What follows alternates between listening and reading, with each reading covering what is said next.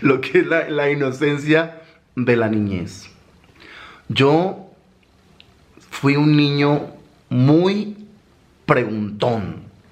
Fui un niño que no quería quedarme con las dudas de nada.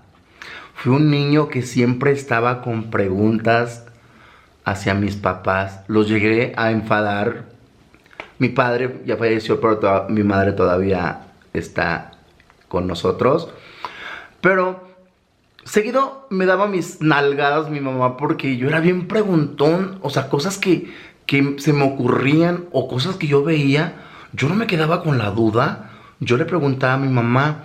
Recuerdo una, anécdota porque seguido cuando, cuando voy de vacaciones a, casa, mi madre siempre me lo, me lo dice, que el Día del Padre, pues yo me acuerdo, el Día del Padre llegué a mi casa súper, súper enojado, ¿no? Enojadísimo.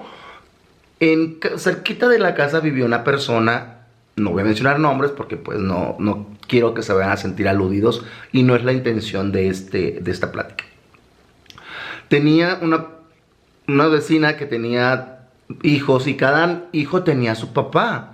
Entonces era el día del padre y yo llego a mi casa muy enojado, muy enojado y le digo a mi mamá que por qué en casa de fulanita cada quien tenía su papá y por qué en mi casa que éramos nueve nos peleábamos por el mismo.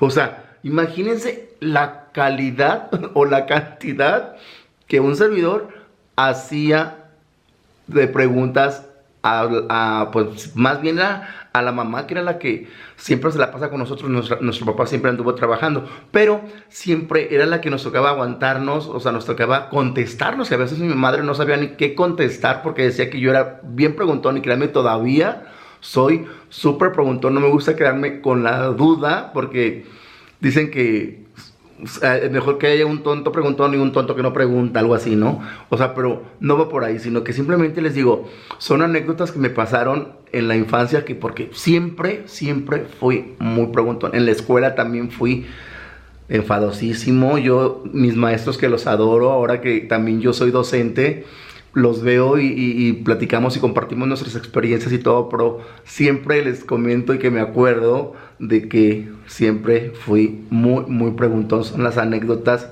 muy divertidas que me pasaron. Tuve una infancia muy bonita en mi pueblo que luego les voy a subir fotografías.